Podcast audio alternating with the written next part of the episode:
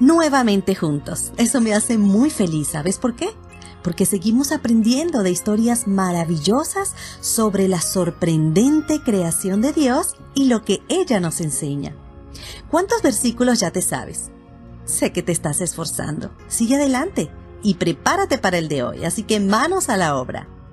El título de nuestra historia de hoy es Ayudando al que más lo necesita. Y el versículo lo encontramos en el libro de Lucas, capítulo 10, versículo 33. Pero un samaritano fue movido a misericordia. Para las personas que padecen de alguna enfermedad o que presentan alguna discapacidad, no les es fácil desenvolverse en un mundo tan agitado y a veces cruel como este. Muchas veces requieren la ayuda de personas que movidas por el amor se interesan verdaderamente por ellos. En la Biblia encontramos una historia muy hermosa que Jesús contó para enseñarnos lo importante que es ayudar a alguien que está desvalido. Es la historia del buen samaritano. Un hombre fue terriblemente atacado, robado y dejado mal herido en medio del camino. No podía moverse por sí solo, necesitaba ayuda. Y aunque algunos pasaron frente a él, solo uno sintió compasión. Lo levantó, lo curó y guió hasta un lugar seguro.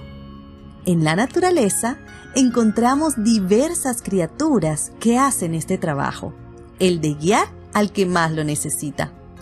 Una de estas hermosas criaturas es el gobio lazarillo. Este es un pequeño pez con una vista excelente que vive en las aguas costeras poco profundas.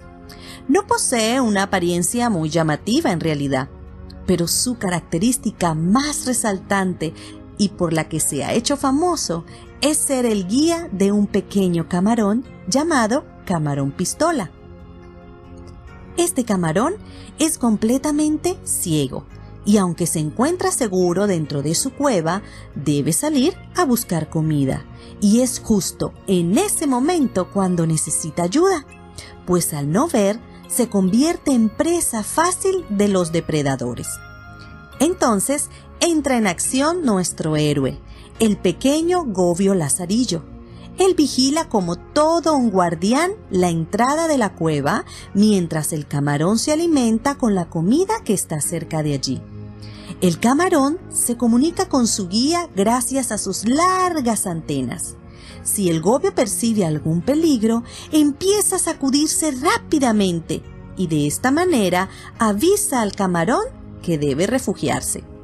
Cuando el camarón no consigue comida cerca, pues debe arriesgarse y salir un poco más lejos. El pez gobio entonces lo observa con atención y si percibe que el camarón está desorientado, se le acerca rápidamente para que su amigo lo alcance con sus largas antenas y así poder guiarlo hasta su cueva sano y salvo. Muchas veces hasta se sujeta de la cola del pez para buscar comida o para regresar a su casa.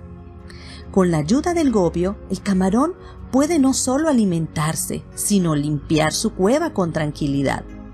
Qué bien debe sentirse el camarón al saber que tiene a su lado un guía confiable. Y estoy segura de que una persona necesitada debe sentirse aún mucho mejor cuando tú te dejas utilizar por el Señor y te conviertes en su guía, su ayudador y su amigo. Recuerda el versículo de hoy. Pero un samaritano fue movido a misericordia. Y sigue el ejemplo.